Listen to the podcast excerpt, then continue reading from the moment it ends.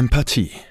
Herzlich willkommen zu einer weiteren Ausgabe Empathie. Mein heutiger Gast ist ein Mönch, Dada. Du hast mir, hallo Dada. Hallo Rüdiger. Du hast mir eben gesagt, dass Dada gar nicht dein Name ist, sondern dass das dass Dada in dem, was du praktizierst, Bruder heißt. Ja. Wie ist dein Name? Madhu Vidyananda. Madhu Vidyananda. Ja, oh, das hast du sofort so schön ausgesprochen. ja. Mhm. Gestern hatte ich ein, äh, eine Frau als Gast, die heißt Valeria Petkova. Mhm. Und die sagte mir, oh, du hast meinen Nachnamen richtig ausgesprochen. Mhm. und die meisten sagen Petkova. Mhm. Und die heißt ja Petkova. Mhm. Das wird schnell gesprochen. Ja, so, ne? ja. ja gut, danke für, danke für das Kompliment. Mhm. Ähm, was praktizierst du? Was machst du? Was ist dein Anliegen? Weil wenn man deine Erscheinung sieht, mhm. du bist äh, sehr in Orange gehalten, mhm. hast eine Kopfbedeckung, mhm. einen langen Bart. Ja. Was ist, was ist das, was du machst? Man, man sieht es ja schon, ne? du bist ja. ein Mönch. Ja. Ich bin ein Mönch und ich unterrichte Spiritualität, Meditation, die Wissenschaft die, des Yoga. Mhm. Und ich bin Teil einer alten Tradition des, des Yoga. Und in dieser Tradition bin ich ein Mönch. Und Mönche werden in meiner Tradition Bruder, Dada genannt. Mhm. Und zieht man sich irgendwann äh, eine orange Bekleidung an oder äh, ist das ein bestimmter Prozess, den man erst erreichen muss, damit man das anziehen darf? Oder kann man von Anfang an das anziehen, was du jetzt anziehst? Oh ja, als, als Mönch ähm, ähm, durchläuft man eine Ausbildung, ein Training als Mönch. Mhm. Ähm, da lernen wir viele Sachen der Yoga-Praxis, der Philosophie, ähm, Sanskrit-Sprache und verschiedene Themen lernen wir. Ähm, und dann werden wir als Mönche ausgebildet. Und dann gibt's in meiner Tradition so zwei Hauptstufen des Mönchseins. Und ähm, bei der zweiten Stufe, da trägt man diese Art von Kleidung, die ich jetzt trage. Orange und mit einem orangenen Turban. Was sind das für zwei Stufen? Was ist das? Was, was muss man machen? Mhm. Ungefähr. Also man, muss, man macht Yoga. Okay, Yoga ja. ist ein riesiger Begriff. Ja. Kann man sich erstmal nicht vorstellen. Ja. Die äh, westliche Welt hat Yoga zu einer, zu einer Körperübung gemacht, zu einer erweiterten Dehnübung, was Yoga im ganzen Jahr gar nicht ist. Ja. Was ist das so ungefähr? Was, was muss man machen, um in Orange da sitzen zu dürfen? ja, wie gesagt, ähm, Yoga ist eine ganzheitliche spirituelle Wissenschaft. Mhm. Mhm. Und ein Teil davon sind die Yoga-Körperübungen. Ich würde sagen, vielleicht acht bis zehn Prozent oder so. Mhm. Ähm, Yoga bedeutet ja Vereinigung. Es geht um das Einswerden, die Vereinigung. Mhm. Da kann ich später noch vielleicht ein bisschen mehr dazu sagen. Und es gibt einen, äh, wie soll ich sagen, einen erfahrenen, einen bewährten Pfad, eine Praxis, die dazu führt, dass wir uns vereinigen. Und die ist, würde ich sagen, nennen wir die Yoga-Wissenschaft, die Wissenschaft des Yoga. Und das praktiziere ich und das unterrichte ich. Und ich bin Teil einer Bewegung, einer Mission, die ein, die ein sehr ursprüngliches und ganzheitliches Yoga praktiziert, wo der Aspekt des Dienstes, der Verbundenheit mit anderen Wesen, mit der Gesellschaft, mit allem, wovon wir Teil sind, die Natur, die wir atmen, die Struktur, die wir, in der wir leben, all das ist Teil von uns. Und Teil des Yoga ist es, in Harmonie damit zu sein und zum Wohl der ganzen Welt beizutragen. Das heißt, ein wesentlicher Bestandteil des Yoga ist auch der Dienst. Also de, der Dienst an der Lebendigkeit, an allem, was lebt? Der Dienst an, an allen Wesen, an das, an das gesamte Universum. Ja, wir fühlen uns alle mit allem verbunden. Alles. Ich, ohne Luft könnten wir nicht leben, ohne Wasser könnten wir nicht leben. Ähm, ohne Raum könnten wir nicht leben. All das ist Teil von uns und wir sind Teil davon. Und dann in Harmonie damit zu leben und ähm, dem zu dienen, das ist ein wesentlicher Aspekt des Yoga. Und ich sage das so, weil das ja in meinem Verständnis selbstverständlich ist, aber nicht in dem Yoga, den du vorhin erwähnt mhm. hast, der so ähm, bekannt ist. Also diese 8% rein körperlich ist. Mhm. Ja. ja. Jetzt äh, sage ich einfach mal, äh, wenn man bei uns in Deutschland groß wird, dann, äh, wenn man Glück hat, kriegt man ein christliches Bewusstsein, mhm. was schon sehr, sehr viel ist. Mhm. Und das christliche Bewusstsein sagt, dass das, was du gerade sagst, Gott sei. Mhm. Ist das sowas ähnliches? Ist das, kann man das vergleichen mit, jetzt nicht mit Gott, sondern mit dem, was ein Christ denken könnte, was Gott sei? Das Allumfassende, das Alleine? Ja, die Essenz, die in allem ist.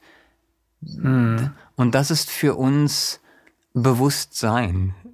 Also die Quelle mhm. von allem ist nicht Materie. Mhm. Also dieser materialistische äh, Ausblick auf die Welt, die, der, der, ist ja völlig, der, der, ist ja noch nicht mal real, real und, mhm. und, und äh, rational. Also dass alles auf Bewusstsein basiert. Einem unendlichen Bewusstsein. Und das würden wir als das Göttliche bezeichnen bezeichnen, das unendliche Bewusstsein, aus dem alles entspringt und von dem alles eine, ein Ausdruck, eine Manifestation ist. In Materie vielleicht. In, in verschiedenen Und auch Formen. in Bewusstsein. In, in, all, in, in verschiedenen Also Formen. auch in Wasser. In auch in Wasser. In Luft, in Raum. Ja. In Gedanken, Aha. in Gefühlen. Das sind alles vergängliche Formen. Deswegen sagst du auch Dienst, ne? Ich mhm. mache, ich habe meinen Dienst an diesem, an diesem Bewusstsein. Mhm. Ist das so? Ist das richtig, was ich sage? Ja, ja, das ist richtig. Und ich benutze das Wort Dienst, das stimmt. Letztendlich ist es dann auch nicht mehr so, weißt du, ich diene, ich mache einen Dienst. Naja, nicht so, wie wir das verstehen. Ich bin damit verbunden mhm. und auf eine ganz natürliche Art und Weise drücke ich meine Liebe aus und, und meinen, meinen Beitrag zum, zum Wohlergehen dieser verschiedenen Ausdrucksformen des einen unendlichen göttlichen Bewusstseins. Und dieses, ja. weil du, das sieht man an deinen Augen, das macht dich auch glücklich, ne? Ja. ne? Ist, ja. ist doch so, oder? Es ist so, weil, also wir gehen jetzt schon ziemlich tief, äh, schnell rein. Ähm, dieses Bewusstsein ist auch Glückseligkeit. Hm. Mhm. Also in Sanskrit wird es Ananda genannt ne? und Brahma oder Purusha bedeutet jetzt Bewusstsein und Brahma ist Ananda, Glückseligkeit. Also je mehr wir verbunden sind mit der Quelle, mit dem reinen Bewusstsein in uns, dann erfahren wir, da ist eine beständige Glückseligkeit. Und Yoga ist der Weg, damit in Verbindung zu bleiben und letztendlich eins damit zu sein. Ja. Was drückt, was drückt denn diese 8% Körperlichkeit innerhalb des gesamten Yogas aus? Was wir hier im Westen, mhm. äh, ich habe ja zum Beispiel, um, um, um, um dir zu erklären, warum ich so neugierig bin, muss ja. ich dir erklären, dass ich mal Kampfsportler war. Ja. Und ich habe Kung Fu gemacht. Ja. Und Kung Fu heißt so ungefähr übersetzt eigentlich nur gesunder Mensch. Mhm. Ja, das ist das, was dort gemacht wird. Mhm. Dort sind auch nur 10% oder 8% körperliche Dinge, mhm. die man dann als Kampfsport nutzen kann. Mhm. Der mhm. Rest ist Medizin, Bewusstsein, Familie und all diese Dinge, die, die in einem gesunden Körper existieren müssen als gesunde Einheit. Das ist eigentlich das, was das ist. Das macht mich sehr neugierig, was du gerade sagst, weil ich auch vielen erzähle, ja, dieses Kung Fu, das ist eigentlich nur 10 Prozent dessen, wozu ich ausgebildet bin. Mhm. Also ich habe auch Meditation, mhm. Qigong mhm. und all die Dinge gehören dazu, Tai mhm. Chi und so. Mhm. Äh, das wissen die meisten überhaupt nicht. Und die denken sich dann, das, was ich im Fernsehen sehe, Bruce Lee Kung Fu oder Jackie Chan oder so, das ist dann Kung Fu. Nein, das ist nicht Kung Fu alleine. Was machen denn diese oder was bedeuten denn diese 8% oder 10% Yoga, mhm. körperliche, was sollen die mhm. bewirken? Warum sind die so, die sind ja unglaublich gelenkig auch teilweise, diese mhm. Leute dort. Ne? Mhm. Was wird dort über die Körperlichkeit äh, geübt oder ist das eine Verbindung oder was, was ist das? Ja, wir sehen den Körper halt als einen wichtigen Bestandteil unserer Existenz an. Mhm. Und wir wollen uns um die Gesundheit unseres Körpers kümmern. Und diese Yoga-Übungen sind dafür da, den Körper gesund und äh, in seiner Funktion zu halten und ihn auf eine Art und Weise zu pflegen, der der geistigen und spirituellen Entwicklung hilft. Also ein wesentlicher Bestandteil dieser Asanas, so werden sie in Sanskrit genannt, dieser Yoga-Übung, besteht in ihrer Wirkung auf die endokrinen Drüsen, also auf das mhm. feine Drüsensystem, was sehr mit unseren Emotionen, mit unseren Trieben und mit unseren Gefühlen zu tun hat. Hm? Und durch ah. diese Körperübungen können wir die Funktion dieser Drüsen, die Hormonausschüttung zum Beispiel, regulieren, harmonisieren. Und das hilft unserer geistigen Ruhe und unserer Möglichkeit, besser zu meditieren. Und auch ein gesunder Körper ist einfach hilfreicher als ein kranker Körper jetzt für geistige, spirituelle Entwicklung. Und so die, die Wirkung der, der Asanas ist sehr, sehr wichtig. Und ähm, deswegen ist es auch ein wichtiger Bestandteil. Ich mache jeden Tag Körperübungen auch, diese Asanas. Aber halt im Vergleich zur Meditation viel weniger, um meinen Körper gesund zu halten und zu pflegen. Hm, einem gesunden Körper wohnt ein gesunder ja. Geist. Ne? Ja. Also diese ja. kommen ja aus dem Bereich, aus dem Raum, kommt ja nicht aus Europa, dieser Satz. Ja. So, ne? Ja. Was bewirkt denn dann die Meditation? Weil du sagst ja gerade, du machst viel mehr Meditation, als dass du Yoga machst. Ja. Kümmerst dich also um das geistige Konzept viel, viel, viel, viel intensiver oder häufiger. Mhm. Oder gibst dem mehr Raum, mehr Möglichkeiten, wie auch immer. Was ist eigentlich Warum meditieren so viele Menschen? Also was ist das Wunder der Meditation? Mhm. Was ist das Besondere an Meditation? Mhm. Ich meine, es gibt ja auch Leute, die sagen, Meditation, hören wir auf mit Meditation. Mhm. Aber was ist das Besondere an der Meditation? Was ist, was gibt uns Meditation? Ja, Meditation, ich denke, die meisten Leute meditieren, weil es einfach echt gut tut, um es einfach auszudrücken. Ne? Menschen fühlen sich wohl, es gibt so verschiedene, viele verschiedene Arten der Meditation. Mhm. Die Yoga-Meditation ist das, das konzentrierte, ähm, systematische Ausrichten der Aufmerksamkeit auf dieses reine, unendliche Bewusstsein in uns. Und da ist es hilfreich, eine bestimmte Körperhaltung einzunehmen, die Augen zu schließen, um die Sinne nach innen zu richten und so weiter. Aber das ist eigentlich was Meditation ist. Es ist eine, eine methodische Ausrichtung des Geistes, der Gedanken und der Gefühle auf ihre Quelle sozusagen, was dieses reine, unendliche Bewusstsein ist. Und das führt zu so vielen guten Wirkungen sozusagen, ne, körperlich, also für das Nervensystem, die Entspannung, die geistige Klarheit, die geistige Ruhe. Das sind, möchte ich sagen, sogar erstmal noch Nebenwirkungen. Die Hauptwirkung und der Hauptzweck der Meditation ist die Erfahrung meines beständigen, wahren Selbstes. Das, was ich bin, vor all den Dingen, die total vergänglich sind. Alle meine Gedanken und Gefühle kommen und gehen. Alle Körperzellen kommen und gehen. Da ist etwas in mir, das ist beständig. Das ist das reine, unendliche Bewusstsein. Und das ist Glückseligkeit. Und so, je mehr wir in Kontakt und in Verbindung mit, mit unserem wahren innersten Selbst kommen, desto mehr Glückseligkeit erfahren wir. Und Yoga führt dann, bedeutet ja Vereinigung, führt dann letztendlich zu dem Zustand der Einheit. Also der, der Geist geht völlig auf in seine Quelle, in das reine unendliche Bewusstsein. Und das ist ein, ein Zustand von unbeschreiblicher, unbegrenzter Glückseligkeit. Ähm, und es ist unser Urzustand sozusagen und zu lernen, zu dem zu kommen und dann mehr und mehr in ihm zu verweilen, das ist der Hauptzweck der Yoga-Meditation, möchte ich sagen. Hm. Ja, du bist viel am Lachen. Man merkt die Glückseligkeit bei dir. Du bist wirklich viel am Lachen. Mhm. Also wie schnell zum Lachen zu bringen. So, ne? Du bist eigentlich in einem Zustand, äh, wo es dir immer gut geht. Ist das so? Dieser, dass es dir wirklich immer gut geht eigentlich?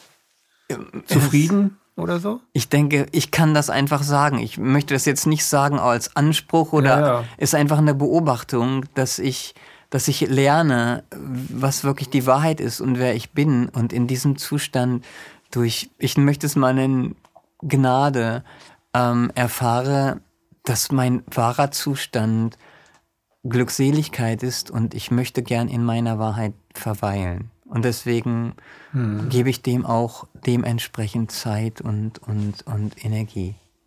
Jetzt sind äh, wir an, wir, also was heißt, nee, wir sind nicht anders. Wir Menschen, die das nicht machen, mhm. ähm, wir sind ja voll gefropft in unseren Erwartungshaltungen, in unseren Bedürfniskonzentrationen, in unseren Verwirrtheiten, wie auch immer, äh, in unseren Ideologien und äh, dann in unseren Vorstellungen, die unsere Ich-Bewusstsein halt hatte. Ich, ich, ich, ich will jetzt die Marmelade. Nein, ich will das jetzt und so. Und du weißt, was ich meine. Ne? Mhm. Ähm, es ist ja allgemein bekannt, dass man das loslassen muss um in diese Zustände zu kommen. Wobei mhm. Meditation halt eben sehr hilfreich sein kann, um diese ganzen ähm, Illusionen mhm. ja, von sich zu schleudern oder mhm. abzulegen mhm. oder so. Ne? Ähm, wie macht man so etwas? Mhm. Wie wird man nicht, wie, wie, wie gelingt es einem Menschen, nicht mehr in diese ganzen Fallen reinzufallen? Das ist die Praxis. Das ist die ganzheitliche Praxis Aha. des Yoga sozusagen. Aha. das macht man auf verschiedene Arten und Weisen. Äh, durch, hauptsächlich durch spirituelle Praktiken wie Meditation. Aber auch die Körperübungen helfen dabei, ne, das Drüsensystem so zu regulieren, dass ich halt leichter meine Triebe und meine Emotionen und so weiter kontrollieren kann als anstatt von ihnen kontrolliert zu werden. Ne? Ernährung spielt eine große Rolle. Die Grundlage der Yoga-Praxis ist Ethik. Also, dass wir uns darauf besinnen, ethisch uns zu verhalten. Wir können unser Verhalten lenken. Wir können lernen, wie wir wohlwollen, wie wir wahrhaftig leben. Also, es ist ein ganzheitlicher Ansatz. Mhm. Ähm, ja ähm, Rüdiger. Was ist das Ethische dabei? Also Ethik ist ja die übergeordnete, also Moral ist das Individuelle, Ethik mhm. ist das Gesellschaftliche. Mhm. Ist, ist, so. Und was ist, was ist für dich da das Ethische? Mhm. Wie siehst du das? Mhm. Also mit Ethik meinte ich allgemein die Handlungen, die nicht zum Schaden anderer führen und zum Wohl anderer. Das ist für mich, wenn man sich so verhält, dann verhält man sich ethisch. Hm? Mhm. Und das bedeutet, ja, niemandem bewusst Schaden zuzufügen und anderen bewusst Gutes zu tun in dem Maße, in dem ich das kann. Mhm. Und dann gibt es da verschiedene Aspekte dieser Ethik. Ne? Eins ist zum Beispiel die Wahrheit oder die Wahrhaftigkeit. Ne? Wahrhaftig zu sein, ehrlich zu sein, der Wahrheit treu zu bleiben. Hm? Das höchste Gut allerdings ist, wo wir jetzt über Ethik sprechen, mhm. ist das Wohlergehen, das Wohlwollen. Ne? Also das heißt, wenn es zum Beispiel jetzt einen Konflikt gibt zwischen den Fakten sagen, also die Wahrheit einfach so ausdrücken und dem, was dann letztendlich zum Wohl führen würde, dann würde Yoga sagen, der Ausdruck, der zum Wohl führt, ist wichtiger als nur die reine die reinen Fakten auszudrücken. Dann würde ich so ausdrücken, dass es zum Wohl führt, auch wenn es nicht jetzt unbedingt den, den Fakten so wieder ähm, entspricht. Also es geht letztendlich um das Wohlergehen, um die körperliche, geistige und spirituelle Entwicklung des Einzelnen und des, des Gesamten, der Gesellschaft, der, der Welt, aller Wesen. Das ist, das ist ja im Grunde das, was Gandhi mit Satyagraha gemeint hat, ne? der Weg der Wahrheit. Mhm. Ist es das? Oder würdest ähm, du da noch was hinzufügen oder so? Äh, das war schon recht entwickelt, was, hat, was Satyagraha für Gandhi bedeutet. Und da kann ich nicht sagen, dass ich das repräsentieren könnte. Aber Satya bedeutet genau diese wohlwollende Wahrhaftigkeit. Ja, das ist das Wort Satya. Mhm. Ja, das ist, äh, ich, also ich, bin selber gerade in einem bestimmten Prozess, wo ich, wo ich halt merke, dass bestimmte Dinge, die in, äh, in spirituellen wie in spirituellen Wegen wie in religiösen Wegen unglaublich schwer zu definieren ist für Menschen mhm. die in diesem System leben und dieses System wirklich repräsentieren und auch leben. Mhm. Beschleunigung, äh, mehr mhm. und äh, mein Benzintank ist leer, ich muss jetzt dafür wieder was machen und so weiter, mhm. die gar nicht dazu kommt zu sagen, ähm, wer bin ich eigentlich wirklich oder was will mhm. ich wirklich, was tut mir wirklich gut oder so. Ne? Ja. Und ähm, da finde ich das, was du gerade gesagt hast, das ist äh, sehr toll auf den Punkt gebracht. Aber ich merke auch gleichzeitig, für, dass das sehr schwer ist umzusetzen für mhm. die Menschen. Mhm. Oder für uns Menschen, nicht für mhm. die Menschen. Dass mhm. wir, so, das ist äh, ein, ein, sehr schwerer Weg, den ich mir früher eigentlich viel einfacher vorgestellt mhm. habe. Mhm. Ich habe gedacht, das sei einfach. Mhm. Wenn ich doch etwas, äh, wer will denn etwas Böses? Das will in Wirklichkeit niemand. Also zumindest die wenigsten wollen, wollen wirklich was Böses. Ja. Die meisten Menschen wollen etwas Gutes, aber ähm, sie produzieren oder sie halten eigentlich an, an, an einer Illusion fest, die nicht unbedingt das Gute produziert oder mhm. das Gute entfalten lässt. Ja. So ist es ja häufig, ne? Ja, ja. Also zum einen ist es so, es ist eine Anstrengung, ganz sicher, es ist schwer. Ähm, es ist halt aber auch so, es nicht zu machen, Rüdiger, ist letztendlich auch schwer. Ne, das Leiden, was da rauskommt, der Stress, der da rauskommt, ist auch schwer. Das ist eine ist Bürde. Eine, ist eine Hürde, ist, ist eine Anstrengung, ist ein Stress, ja. ist, ein, ist eine Last. Und da entscheide ich mich doch, ne, welche Anstrengung äh, ziehe ich vor. Ne? Und bei der ersten Anstrengung, ähm, die zum Wohl führt, da ist die Erfahrung, am Anfang ist es besonders anstrengend, so den Stein ins Rollen zu bringen und die Gewohnheiten zu etablieren. Aber dann wird's leichter und leichter und süßer und süßer. Und dann ist da eine Kraft, eine Anziehung, wo wir mhm. merken, wir werden getragen. Wir werden, da ist eine Unterstützung, da ist eine Anziehung da. Und dann, dann merkt man, wow, das ist, das ist etwas Natürliches, das ist, und es trägt mich, es hilft mir. Das ist so die Erfahrung. Aber die Anstrengung ist da, wie sie halt auch da ist, wenn man etwas macht, was nicht gut ist. Ja. Naja, mhm. das ist, äh, wir arbeiten, äh, um uns gesund zu halten, essen Dinge, die uns krank machen, fahren, mhm. äh, fahren Autos, die etwas schädigen und so weiter und so mhm. fort. Dieses äh, hat, glaube ich, der Dalai Lama mal ganz gut auf den Punkt gebracht. Es gibt so einen Spruch von ihm, der das sehr gut auf den Punkt gebracht hat. Mhm. Und das tun wir eigentlich alle. Mhm. Wir sind abgekommen von unserer menschlichen Welt. Wir sind abgekommen davon, ähm, wirklich Menschen zu sein. Mhm. Jetzt ist das natürlich einfach gesagt, wenn ich sage, wir sind abgekommen davon, Menschen zu sein. Mhm. Was ist für dich der Mensch? Menschliches, der Mensch. Der Mensch ist, hat schon eine, eine Evolution durchgemacht, ne, mhm. die ihm bestimmte Fähigkeiten gegeben hat, wie zum Beispiel das, das Bewusstsein zu reflektieren. Ich weiß, dass ich bin, ich existiere, ich kann meine Gedanken beobachten. Ich kann sagen, ich bin nicht meine Gedanken. Ähm, ich bin der Bezeuger meiner Gedanken. Ich kann sehen, dass ich Gedanken habe, aber ich bin da noch etwas davor. Also diese Fähigkeit der Reflexion, des, des Verstandes ne, und die Fähigkeit der Empathie auf eine sehr entwickelte Art und Weise, die Fähigkeit bewusst bewusst ähm, anderen Gutes zu tun, zu helfen und so weiter. Ne? Die Art und Weise, wie wir äh, Sprache und Kunst und so weiter entwickelt haben. Tiere haben das auch in einem gewissen Maße, aber Menschen haben das in einem sehr, sehr viel ent entwickelteren Maße. Und für mich ist das, was den Menschen ausmacht, ist dieses, was ich menschlich nenne.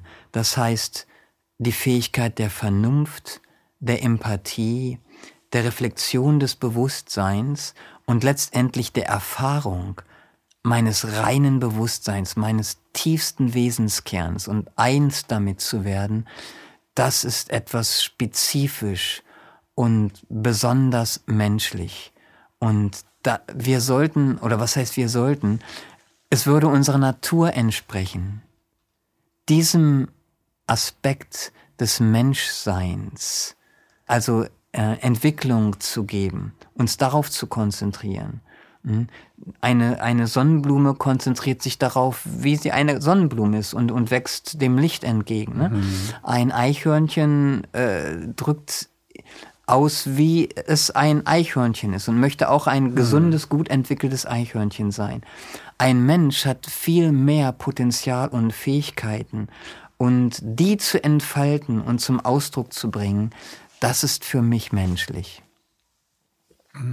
Der Mensch ist ein, ein, ein, ein unglaublich äh, mit Möglichkeiten besetztes Wesen, was in der Tierwelt sehr eingeschränkt ist. Die Möglichkeiten ja. sind, ähm, was weiß ich, so ein paar. Ne? Ein ja. Hund hat ein paar Möglichkeiten, die lebt er dann auch aus. Ein Mensch mhm. hat so viele Möglichkeiten, die kann er alleine gar nicht aus, äh, ausleben. Mhm. Ja. Und ich glaube, dass manche Menschen so in dieser verwirrten Möglichkeit leben, dass sie mhm. gar nicht wissen, wie sie sich zentrieren sollen. Mhm wie sie einen Weg finden zu mhm. sich selbst. Ja, ja. Was könnte ihnen dabei helfen oder wie, wie macht man so etwas, dass man sich für sich selbst entscheidet, mhm. für das, was man wirklich von der Geburt an mhm. eigentlich darstellt oder wie ja. man gewollt ist. Bei uns in der Welt werden wir geformt, gepresst, geknetet. Ja. Ne? Dahin geschubst, ja. hier und so musst du sein, ja. nein, das und so weiter. Ja. Aber wie kriegt man es hin, dass der Mensch Mensch sein darf? Ja. Wir haben ein angeborenes Bedürfnis, unbegrenzt glücklich zu sein und, unser, und, und das in uns zu erfahren. Äh, dem bin ich einfach nachgegangen. Also ich habe ja auch schon angefangen, mit, mit 13 habe ich angefangen zu meditieren, weil ich dieses Verlangen so klar in mir gesehen habe. Ich, ich hatte ein Verlangen, ähm, eins mit mir zu sein, zu wissen, wer ich bin. Dieses, wo ich das Gefühl hatte, ist so viel mehr in mir, als ich, als ich jetzt so ausdrücke und erfahren kann. Ich möchte das erfahren. Ich möchte die ganze Wahrheit in mir erfahren. Ich möchte diesen Zustand des ganz Einsseins mit mir erfahren. Und dem bin ich gefolgt. Und wenn ich dem folge, dann, dann merke ich, okay, hier, diese Sachen führen mich nicht letztendlich dazu, dieses, diesen Zustand der Zufriedenheit und der inneren Einheit zu erfahren. Und hier, wenn ich das mache, dann führt das total dazu. Und so bin ich dann auf Meditation gekommen und auf die spirituelle Praxis des Yoga. Das ist, das ist die. Und wie du bist aber gesagt, auch auf Reise gegangen, ne? Also ich kann mir vor, ich kann mir nicht vorstellen, aber vielleicht irre ich mich jetzt, kannst du mich mhm. dann berichtigen. Ja. Ich kann mir nicht vorstellen, dass jemand, der, der das ist, was du bist, mhm. ja, dass der das alleine in Deutschland werden konnte. Mhm. mhm. Das kann ich mir nicht vorstellen. Mhm. Mhm. Weil es gibt, das ist einengend, das ist wahnsinnig einengend. Die Entfaltung ist nicht möglich. Also bist du irgendwo hingereist? Bist du vielleicht durch die Welt gereist? In Indien warst du mit Sicherheit. Ja. Ja, Aber du warst auch in Amerika. Ja. Hast du mir gerade eben mal erzählt im Vorgespräch. Ja. ja. Wo warst du, also wie war das so? Mit 13 hast du das gemerkt, oh, ne, ich will das, ich will ja. das, das ist mein Weg, das ist meine Bestimmung, das ja. muss ich tun. Ja. Äh, und wie, wie bist du dann weitergekommen? Was? Ja. Also erstmal habe ich eine Zeit lang wirklich in Deutschland äh, mhm. praktiziert. Ich habe dann halt Meditation, ich bin in die Meditation eingewiesen worden von einem Yoga-Mönch und von einem Dada so wie ich es jetzt bin. Mhm. Und da war ich 13, ja. Mhm. Und dann habe ich angefangen, regelmäßig zu praktizieren. In meinem Ort gab es eine Gruppe, die sich einmal die Woche für Meditation getroffen hat. Und dann gab es so Retreats und Meditationsretreats und Wochenenden und so. Und an denen habe ich alles, habe ich teilgenommen. Und so habe ich mehr und mehr gelernt und praktiziert und es zur Gewohnheit gemacht und mich total, total zu Hause gefühlt, indem, dass ich zu mir kommen kann dadurch. Mhm. Und ja, als ich mich dann entschieden habe, wie soll ich sagen, es war jetzt auch nicht so, ja, es war schon eine Entscheidung, aber auch es kam so aus dem Inneren heraus ganz natürlich, dass ich dem mein Leben widmen möchte. Du konntest dich gar nicht wehren, woanders hinzugehen. Es, es war so natürlich, mhm. es war so natürlich. Und dann bin ich in einen Ashram, in einen Ausbildungsashram sozusagen, das war dann erstmal in Schweden, ähm, nach Schweden gegangen, habe dort ein Jahr lang in dem Ashram gelebt und gelernt und dann weiter in Indien, da noch weiter gelernt und gelebt. Mein spiritueller Meister lebte zu der Zeit, noch jetzt nicht mehr, in Indien. Ich habe oft Zeit mit ihm verbracht und dann, ja, dann als Mönch wurde ich dann in verschiedene Länder gesandt, gepostet sozusagen, ne? und um dort ähm, zu unterrichten, um dort äh, Dienste auszuüben. Und das erste war dann Australien, Neuseeland und so, dann später zwölf Jahre in den USA. Und so bin ich dann halt rumgereist. Aber ich möchte sagen, dass das Wesentliche dieser Reise wirklich letztendlich die innere Reise ist. Und die ist möglich, wenn man genug gelernt hat, diese innere Reise zu begehen. Dann kann man wirklich letztendlich an einem Ort bleiben und dem auch dienen, weil der Dienst ist schon ein wichtiger Aspekt. Ne? Da jetzt nicht nur für sich zu sitzen in der Höhle und zu meditieren, das ist nicht so unser Ansatz, sondern unsere Meditation, unsere spirituelle Praxis zu verbinden mit, mit dem Beitrag, den wir der gesamten Welt geben möchten. Mhm. Ja. Also ist, äh, im Grunde genommen ist die Reise, die findet in einem selbst statt. Und es ist egal, in welchem Land man ist. Ja, das, das ist wirklich. Das begreift man irgendwann, versteht man, dass es so ist und ja. dann hört man auf zu reisen ja. und dann bleibt man dort, wo man ist und dann weiß man auch, ich muss jetzt Dienst leisten. Ja, ja. Ist das so? Das ist so, man muss nicht Dienst leisten, es kommt von ganz natürlich. Ich will es, es ist Teil meines Lebens. Ja. Und es kann sein, dass mein Dienst jetzt zum Beispiel in einem, in einer Naturkatastrophengebiet oder ne, wo ich Notdienst machen kann, dass es bedeutet, ich, ich reise jetzt dorthin, so zum Beispiel. Ne? Dass man also reist, ähm, nicht um sich selbst irgendwo anders zu finden, sondern um dort dann seine Liebe und seinen Dienst auszudrücken. Mhm. Ja.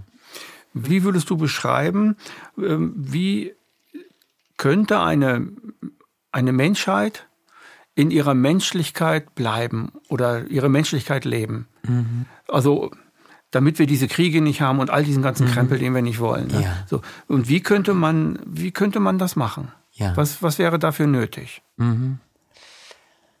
Eine Ausrichtung auf darauf, auf Menschlichkeit, auf Wahrhaftigkeit, auf das, was zum Wohl aller führt. Hm? Das um, ist ein zentraler Punkt, ne? Ja. Zum Wohl aller. Was ja. da, das ist quasi der Imperativ. Wenn das, man das jetzt philosophisch ist, das sagen Das ist das Ziel, das kann man so sagen, ja das zum Wohl aller führt, zur, zur Verwirklichung jedes einzelnen Wesens. Jedes einzelne Wesen hat ein, eine, eine andere Art und Weise, sich zu verwirklichen. Ne? Für einen Hund ist das etwas anderes und für eine Pflanze etwas anderes, dass sie die Gelegenheit haben, ihr Leben zu verwirklichen und dass die Menschen ihre, eine Gelegenheit haben, ähm, sich zu verwirklichen. Und dass wir darauf ausgerichtet sind. Und wenn ich meine wir, dann bedeutet es, okay, das Kollektiv.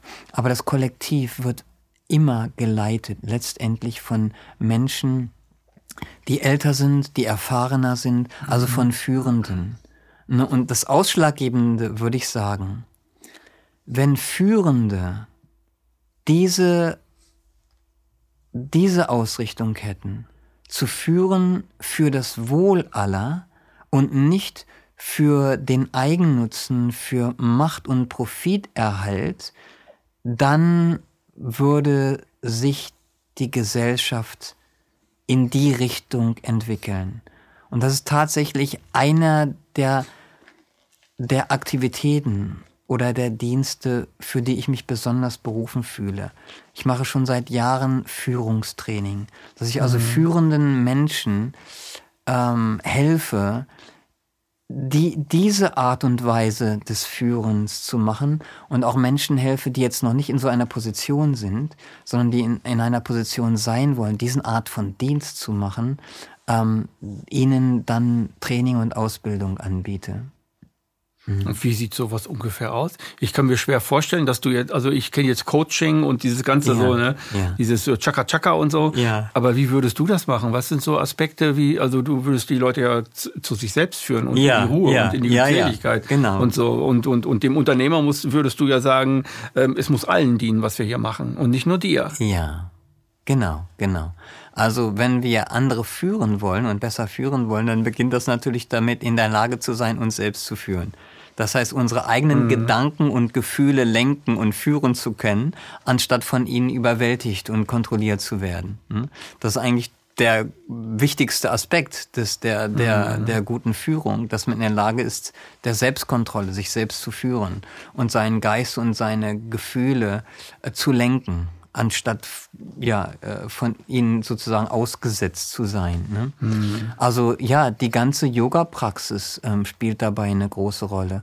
Und dann verschiedene Praktiken. Yoga ist so eine entwickelte Wissenschaft. Ne? Also die körperlichen Übungen, die wurden entwickelt ähm, durch Beobachtung, durch wissenschaftliche Beobachtung, was wirkt wie, welche Dehnung, welche Streckung wirkt wie, welche Lebensmittel wirken wie in Verbindung mit diesen Yoga-Übungen und so weiter.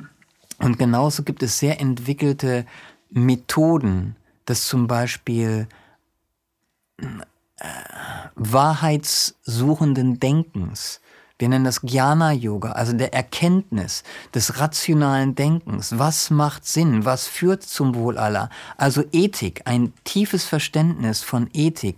All diese Sachen, wohlwollende Kommunikation. Ich unterrichte etwas, das nenne ich die vier Schritte der wohlwollenden Kommunikation. Solche Sachen unterrichte ich dann. Kannst du die Schritte mal auf, weil Kommunikation finde ich ist unglaublich wichtig mhm. in der heutigen Zeit. Mhm. Wir kommunizieren ja überhaupt nicht mehr ja. miteinander. Ja. Wir äh, denunzieren und wir sagen, die gehören nicht zu uns. Ja. Das findet keine, also ja. kannst du die mal kurz erzählen, die vier Schritte? Oh, das, äh, das ist ein bisschen, also um dem gerecht zu werden, würde es schon ein bisschen bedeuten jetzt, aber ich kann sie ja so grundsätzlich, ja, so grundsätzlich. anreißen. Mhm. Ähm, eine wohlwollende Kommunikation beginnt eigentlich damit zu erkennen, dass wenn wir kommunizieren, dann womit kommunizieren wir? Wir kommunizieren mit mehr als nur dem Körper, der vor mir ist, und als nur den Gedanken und der psychischen Persönlichkeit, die vor mir ist, sondern mit, mit der Seele, mit dem Bewusstsein dahinter die Seele, also das anzuerkennen und das als die tiefste Wahrheit anzuerkennen, dass wenn ich also mit dir kommuniziere oder ich äh, kommuniziere mit einem Bettler oder mit einem Präsidenten, mhm. dann sehe ich erstmal, ich, ich kommuniziere hier mit einer Seele, mit einem Ausdruck von Bewusstsein in der Form eines Bettlers und in der Form eines Präsidenten, in der Form eines Journalisten und Moderators. Und dementsprechend drücke ich mich dann aus. Aber dieses Anerkennen, dass da eine tiefere Wahrheit ist in der Person oder in dem Wesen, mit dem wir kommunizieren, mit dem Patienten zum Beispiel auch, dass er mehr ist als seine körperliche oder geistige Krankheit, dass seine mhm. Seele dahinter ist und die ist immer glückselig.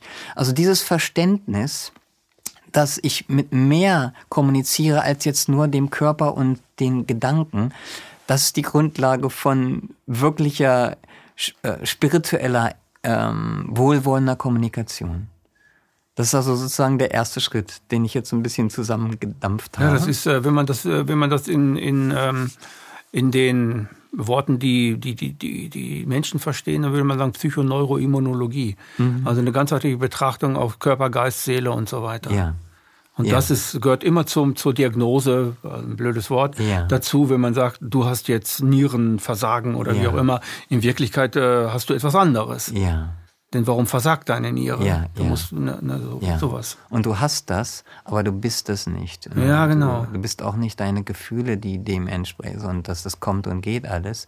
Du bist letztendlich ein beständiges, glückseliges Bewusstsein. Ähm, und ähm, dein Körper und dein Geist erfahren das jetzt gerade. Aber ja, das ist sozusagen der erste Schritt der wohlwollenden Kommunikation. Und der zweite? Der zweite ist dann ein, ein bewusstes Wahrnehmen des Ausdrucks der anderen Person zum Beispiel. Ne?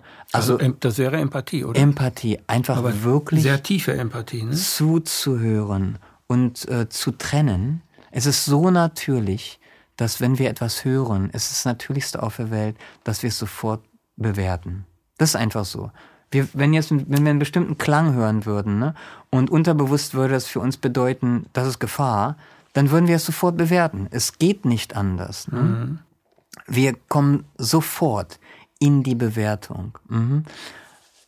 Festzustellen, dass das ist, also zu trennen, meine Beobachtung, was ich sehe, was ich höre, dem einfach tief zuzuhören und nicht nur zuzuhören, zu sehen, zu beobachten, nicht nur den, den Worten und den Klängen, sondern auch dem, dem Ausdruck, dem anderen Ausdruck. Ne? All das wahrzunehmen Mhm. Und davon zu trennen, wie ich das jetzt deute. Ich nehme das erstmal so wahr. Mhm. Mhm. einfach ein, ein reines Wahrnehmen und dann feststellen, verstehe ich das alles? Ne? Ähm, bin ich mir sicher, dass ich, dass ich jetzt verstehe, was die Person genau ausdrücken will? Ne? Und das ist dann der dritte Schritt sozusagen. Das sind sehr generelle Schritte, die ich hier sage, aber das, das zweite ist sozusagen ein, ein bewusstes Wahrnehmen mit Trennung von der Deutung, die ich dafür mache. Und das dritte ist dann das Verarbeiten. Wenn, mal ganz kurz. Ja. Das zweite, also das, das, fand ich sehr interessant, mhm. Äh, weil das nämlich bedeutet, dass wir im Grunde genommen das alles kaputt machen, indem wir zu schnell reagieren auf das, was der andere sagt. Mhm. Es kann passieren. Das, es und kann, dann entstehen Streitigkeiten. Mhm oder? Ja, ja, das kann sehr leicht passieren. Manchmal ist es wichtig, sehr schnell zu, zu deuten. Ne? Wenn da ein Unfall ist und ich sehe ja, da, gut, dann, ne, muss, dann muss, dann muss ich sofort, werden. sofort dann. Ne? Und bei oft, oft ist es so natürlich und geht recht schnell. Mhm. Aber uns dessen bewusst zu sein, ne? uns dessen bewusst sein zu denken, oh, sie leidet jetzt ganz arg. Ja, da ist ein Ausdruck von Leiden, aber da ist auch noch mehr da. Da ist auch eine innere Glückseligkeit da. Und wenn ich das in mir fühle und in ihr wie soll ich sagen, anerkenne, dann erzeugt damit eine Atmosphäre in mir und in Verbindung mit ihr, dass sie das unterbewusst auch aufnehmen kann und dann ein bisschen damit in Verbindung kommen kann. So halt. Mhm. Ähm, und dann gleichzeitig aber sehen, ne, was, der dritte Schritt ist dann die Verarbeitung. Dann wirklich die Verarbeitung von dem, was ich gehört habe, was ich gesehen habe. Dann zu sehen, verstehe ich das? Verstehe ich das. Wenn nicht, dann nachfragen sozusagen, also die Verarbeitung. Und dann brauchen wir die Bewertung. Dann bewerte ich, okay, wenn ich das jetzt, wenn ich das jetzt so richtig verstehe, ne, die, die Person bittet mich, ähm, ihr ein Glas Wasser zu geben, dann reicht es nicht aus zu sehen, okay, hier ist ein glückseliges Wesen und drückt etwas aus. Und ja, es bedeutet jetzt etwas. Es bedeutet, die, die Person hat Durst. Und ähm, ich, ich werde jetzt fragen, äh, möchtest du Wasser trinken oder möchtest du lieber einen Tee trinken oder so? Ne? Dann gehe ich auf die Person ein. Mhm. So, das ist also das Verarbeiten, das bedeutet das Verstehen, das, das dann das Deuten. Und der, der letzte Schritt wäre dann, der wohlwollende Ausdruck. Also das auszudrücken, was dann zum Wohl der anderen Person führt. Und da gibt es verschiedene mhm. Formen. Ähm, und dann das Nachfragen ist zum Beispiel eine sehr wohlwollende Form, dann nochmal nachzufragen, um es richtig zu verstehen, um Empathie auszudrücken. Ne, zum Beispiel, ne, du scheinst jetzt wirklich damit Schwierigkeiten zu haben und, und wünschst dir vielleicht, dass ich dir jetzt dabei helfe oder so, ne, um der Person zu zeigen, dass du dich wirklich bemühst, ihr zu, zuzuhören mhm. und zu verstehen. Und das ist für mich Empathie, also ein Ausdruck von einem, von einem Bemühen, die andere Person zu verstehen. Ähm, und der vierte, und das ist dann halt Teil des, des Ausdrucks, ne, sich dann auszudrücken. Und diese Kommunikation gilt auch für uns selber dass unsere innere Kommunikation, dass wir anerkennen, wir sind nicht unsere Gedanken. Wir haben Gedanken, die kommen und gehen. Wir sind das bezeugende Bewusstsein, das sich über die Gedanken bewusst ist. Ne? Und in dem zu verweilen und dann meine Gedanken und Gefühle zu beobachten. Einfach zu beobachten und dann zu sehen, okay, äh, verstehe ich die jetzt richtig und wie kann ich, wie kann ich denen dienen? Wie kann ich denen dienen und dann mich dementsprechend, dann dementsprechend zu denken oder mich auszudrücken. So, das sind so die vier Hauptschritte der wohlwollenden Kommunikation. Jetzt habe ich das Geheimnis preisgegeben. ja, das ist so. War das, das, das zu praktizieren. Nein, nein, nein, das ist, das war ein Scherz. Mhm. Ähm, aber das so zu praktizieren und zu vertiefen und besser zu verstehen, ist eine Sache, darüber zu sprechen und das zu verstehen. Ja. Eine andere Sache ist wirklich in die Praxis umzusetzen und dass es dann auch Gewohnheit wird, dass man mhm. gewohnheitsmäßig wohlwollend kommuniziert. Und dann darauf zurückgreift, wenn es mal ernst wird. Ja, oder auch im braucht. normalen Leben, im Alltag. Ne? Und das ist, weil die Frage war ja, ne, was unterrichte ich da so? Mhm. Das ist etwas, was sie unterrichten. Mhm. Na, stell dir mal vor, die Führenden ähm, ne, würden das beherzigen und auf so eine Art und Weise denken und kommunizieren. Ja, das, das würde Welt, ne? zu dem, was deine also ursprüngliche Frage war, wie meinst du, können mhm, wir ja. dazu kommen? Das ist also ein, das habe ich gesagt, das ist eine Praxis, das ist eine Praxis davon. Und das ist, wie gesagt, meine, meine meine Arbeit, zu der ich mich am meisten hingezogen fühle. Diese Kommunikation? Oder diese Praktiken allgemein zu verbreiten in mhm. Beziehung zu ähm, ein, Menschen zu helfen, wohlwollende Führung in der Gesellschaft zu leisten. Ne? All das, was ich gerade gemacht habe, könnte ich ja auch zum Beispiel in einem Kindergarten-Setting ähm, äh, lehren und verbreiten oder als als als als als Musiker hm? und Menschen fühlen sich zu verschiedenen Dingen einfach aus mhm. ihrer Natur und aus ihrem ja. ähm, ihr, ihrer ihrer Prägung heraus ähm, angezogen und berufen und bei mir ist halt dieses diese diese Berufung ähm, daran zu arbeiten ähm, eine eine wohlwollende Führung zu fördern in der Gesellschaft und das zu machen, unabhängig jetzt von den Politikern zu sagen, hier, ihr müsst euch ändern und ich, ich zeige euch wie, sondern ich arbeite mit Leuten, die sagen, da gibt's einiges zu tun, wir sind bereit, Verantwortung zu übernehmen und wir arbeiten daran, dass wir sagen können, hey, wir kritisieren nicht nur, sondern ähm, ihr könnt gern zur Seite rutschen, wir sind bereit, das zu übernehmen. So halt so, so äh, Führungsarbeit zu machen und Menschen darin zu unterstützen, das ist so eine der Hauptarbeiten, die ich mache. Du hast gerade ein wichtiges Wort gesagt. Ähm, und ich frage dich jetzt mal, was bedeutet das für dich, nämlich mhm. Verantwortung? Mhm. Also ich denke, wir brauchen mehr Verantwortung von jedem Einzelnen, das denke mhm. ich wirklich, um Probleme, mhm. um diese Probleme zu lösen. Mhm. Und ähm, wir leben in einer Welt, in der den meisten Menschen die Verantwortung abgenommen wird mhm. äh, für sich selbst. Das mhm. ist ein großes Desaster, finde ja. ich. Dass sie ja. nicht verantwortlich für sich selbst sind, sondern ja. eher sagen, ah, ich lege mich lieber hin, mache dies und ja, hier noch ein, eine Spritze rein oder noch eine Tablette rein oder was weiß ich. Äh, und ähm, was mhm. bedeutet für dich dann Verantwortung? Ja das Verständnis und die Bereitschaft, dafür äh, eins damit zu sein und dafür ähm, Antwort stehen äh, zu können für das, was man macht. Dass man also nicht sagt, ja, ich musste das machen oder dies oder das hat mich dazu gezwungen. Das ist, das stimmt eigentlich letztendlich nicht. Letztendlich äh, entscheiden wir, all das, was wir machen, bewusst oder unbewusst. Und wenn, je mehr wir bewusster leben, treffen wir die Entscheidung selber. Also es beginnt bei der Selbstverantwortung, dass ich sage, ich übernehme Verantwortung. Und das zeigt sich schon in, in unserer Sprache, wie wir uns ausdrücken. Oder ich, muss, ich musste das machen, ich wurde mhm. dazu gezwungen und so weiter. Wenn wir es wirklich hinterfragen, Nein, ich hätte auch eine andere Entscheidung treffen können. Ne? Ich übernehme Verantwortung dafür, dass ich mich so entschieden habe. Aus diesen und jenen Gründen. Es gab diese Umstände dafür und deswegen habe ich das gemacht. Ich habe das für den besseren Weg gehalten. Aber letztendlich muss ich sagen, ich übernehme Verantwortung dafür. Das ist also für das eigene Verhalten, für die eigenen, für den eigenen Ausdruck. Und dann gesellschaftlich bedeutet es dann in dem Maße, in dem ich in dem meine Arbeit etwas mit dem Wohl anderer zu tun hat, ne? dass ich mich dafür verantwortlich fühle, dass ich antworte, wenn mir gesagt wird, du, das ist, das ist, da ist, ist ein kleiner Mangel oder Fehler unterlaufen, ne? dass ich sage, okay, ich schaue mir das an und ähm, ich möchte das, ich möchte das korrigieren, ich möchte es verbessern, ich möchte es wieder gut machen. Das ist für mich ein Aspekt der des verantwortlichen Denkens und Handelns. Hm. Ja. Du ähm hast ein Steckenpferd, ich sag mal ein Steckenpferd dazu, mhm. äh, das ist die menschliche Welt. Mhm. Du möchtest die Welt menschlicher machen. Ja. Ist die Welt unmenschlich?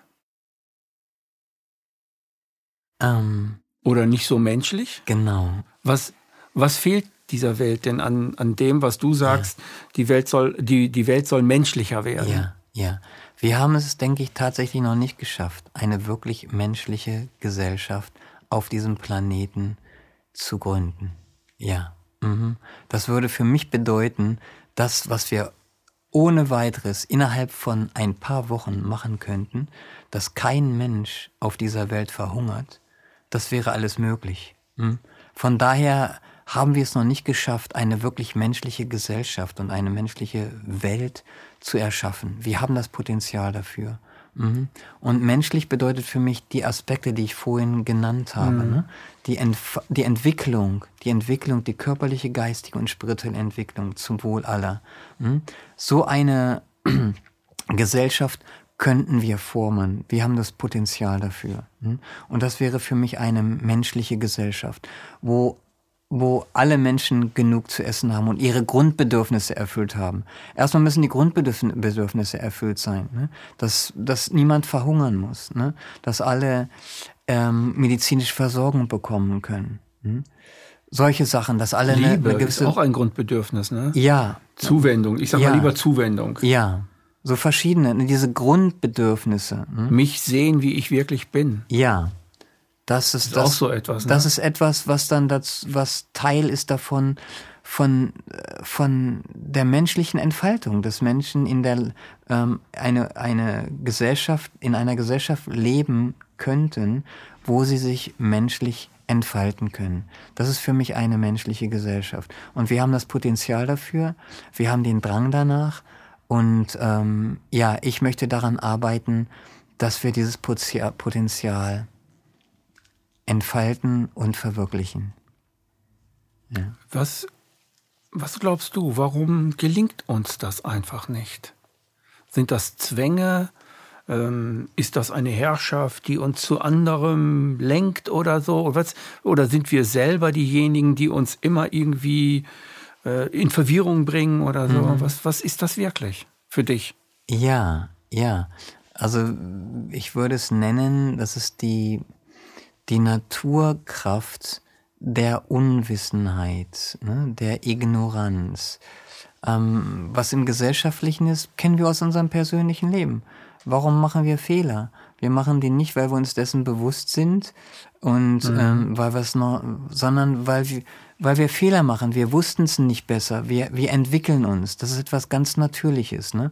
Und der Mensch hat halt diese besondere Fähigkeit, sich besonders gegen seine Natur zu entwickeln. Das kann so ein Regenwurm nicht, nicht einfach so machen. Ne?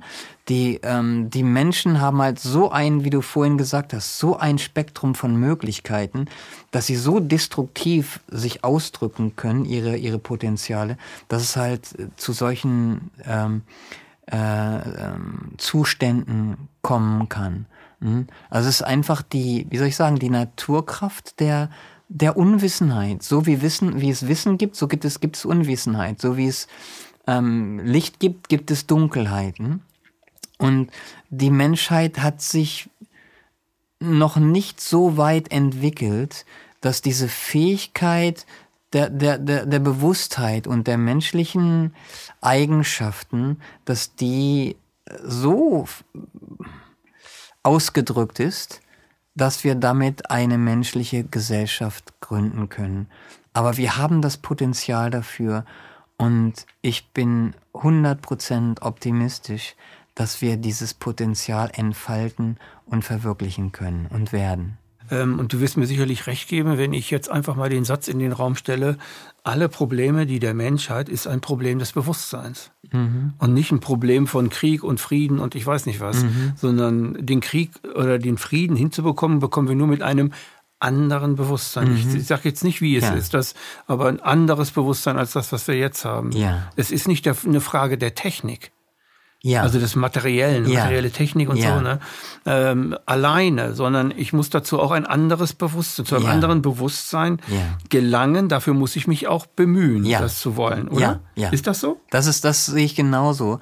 Ähm, die Ursache von dem ist letztendlich für den Menschen ähm, eine Denkweise. Die Art und Weise, wie wir über Sachen denken, wie wir, an was wir glauben, was wir denken, wie wir es bewerten und woran wir glauben. Ja ähm, das, wenn sich das ändert, wenn wir, wenn wir feststellen, wenn wir unsere Gedanken und Glaubenssätze und so weiter auf etwas anderes aus, ausrichten, dann würden wir den Pfad der Bewusstseinsentwicklung und Entfaltung gehen.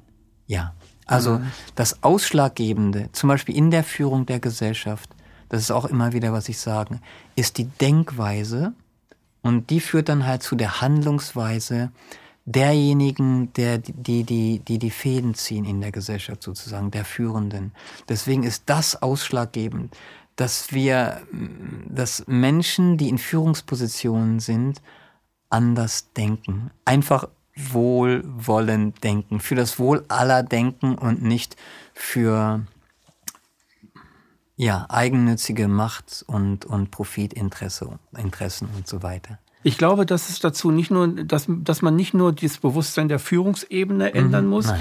sondern es gibt ja auch die beherrscht werden Wollenden. Mhm. Es gibt Menschen, die wollen beherrscht werden, mhm. die wollen geführt werden, die wollen gar nicht in ihr eigenes mhm. tiefes Bewusstsein eindringen und so weiter. Mhm. Und deren Bewusstsein muss man ja, also nicht muss man, aber ja. sollte man ja auch ändern. Ja. Wie, wie bekommt man es hin, dass eine Gesellschaft Ja sagt, mhm. in der Mehrheit Ja sagt, ja. dazu, ich möchte oder wir möchten ein anderes Bewusstsein für unsere Gesellschaft erschaffen und auch behalten. Mhm. Das nicht mehr so ist, wie es jetzt ist, dass es von mhm. einer Katastrophe in die andere rast, mhm. sondern wir wollen, was du gesagt hast, wir wollen der Gesellschaft etwas mhm. geben, wovon sie mhm. profitiert ja. durch mein individuelles Handeln. Ja. Das kann auch mein Profit sein, aber ja. es soll auch Profit für die Gesellschaft sein. Ja, richtig. Brauchen ja. wir dafür ein anderes Bildungssystem oder ein anderes Beziehungssystem? Ich mhm. rede ungern von dem ja. Wort Erziehung. Ja. Äh, wir machen die Menschen zu Objekten in Erziehung, wir sind aber Subjekte und all diese Dinge. Ja, ja. Mhm. Ja, ähm, die ab, ab, abseits von den Führenden, ne? also mhm. die, diejenigen, die geführt werden, Sie sind einer bestimmten Führung ausgesetzt, einer bestimmten Konditionierung. Also du hast gefragt, welche Schritte wir mhm. gehen könnten, ist zum ersten ein Vorbild sein. Einfach es selber zu leben, zu zeigen, so fühlt sich das an, wenn, wenn du mit jemandem zusammen bist, der auf diese Art und Weise denkt und, und handelt. Und so, so ist das, wenn wir das kollektiv machen, als, als eine Bewegung zum Beispiel. Hm? Und das sind die Konzepte, die wir haben und das dann so zu verbreiten und anzuerkennen, dass Menschen auf verschiedenen Entwicklungsstufen sind und auch anzuerkennen, dass du sagst, die Leute, die wollen sich ähm, kontrollieren oder beherrschen lassen, das ist letztendlich auch eine Konditionierung. Jeder mhm. Mensch hat ein Verlangen nach Freiheit, nach Glückseligkeit und das fühlen wir in einer gewissen Freiheit und Unabhängigkeit. Das ist etwas ganz Natürliches. Also diese Ängste, die dann kommen und sagen, nee, ich möchte das andere für mich entscheiden und so weiter, das ist eine, eine, wie soll ich sagen, eine fehlentwickelte oder unterentwickelte Situation von Einzelnen und von in der Gesellschaft. Es, ist, es entspringt nicht dem Ursprung von dem, was sie letztendlich wirklich wollen. Und dem auch Platz zu geben und zu sagen, so ist es jetzt erstmal. Wir nehmen die Leute so, wie sie jetzt erstmal sind, holen sie dort ab und zeigen ihnen, schau mal, so ist es komm mal, komm mal in diese Erfahrung, komm mal ins Licht und, und du wirst feststellen, es ist vielleicht sogar noch besser. Ne, du fühlst, fühlst dich genauso wohl, genauso sicher und halt freier. So, das ist so unser Ansatz. Das ist ungefähr so, mir kommt das Bild in den Kopf, ähm, man nimmt einen Vogel und bringt ihn in einen Käfig. Mhm. Der Vogel hat eine Lebensspanne, sage ich jetzt einfach mal, von sechs Jahren. Mhm. Und man bringt ihn vier Jahre in diesen Käfig. Mhm. Ab und zu lässt man ihn raus, aber dann wieder in den Käfig. Mhm. Sobald man das Fenster aufmacht, wird dieser Vogel trotzdem nach draußen fliegen. Er wird nicht wieder zurück in den mhm. Käfig wollen. Vielleicht durch die mhm. Bindung des Menschen geht er zum Menschen zurück.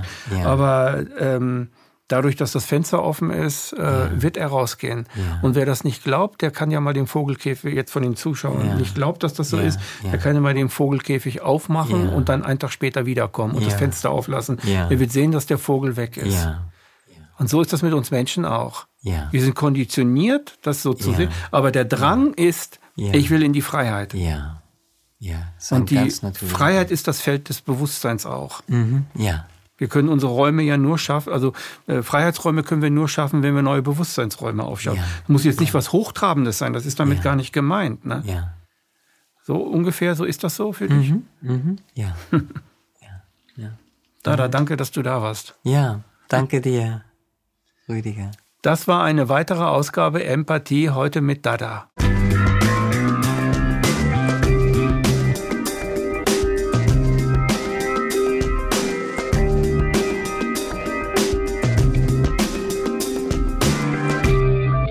Danke, dass Sie Apolut eingeschaltet haben.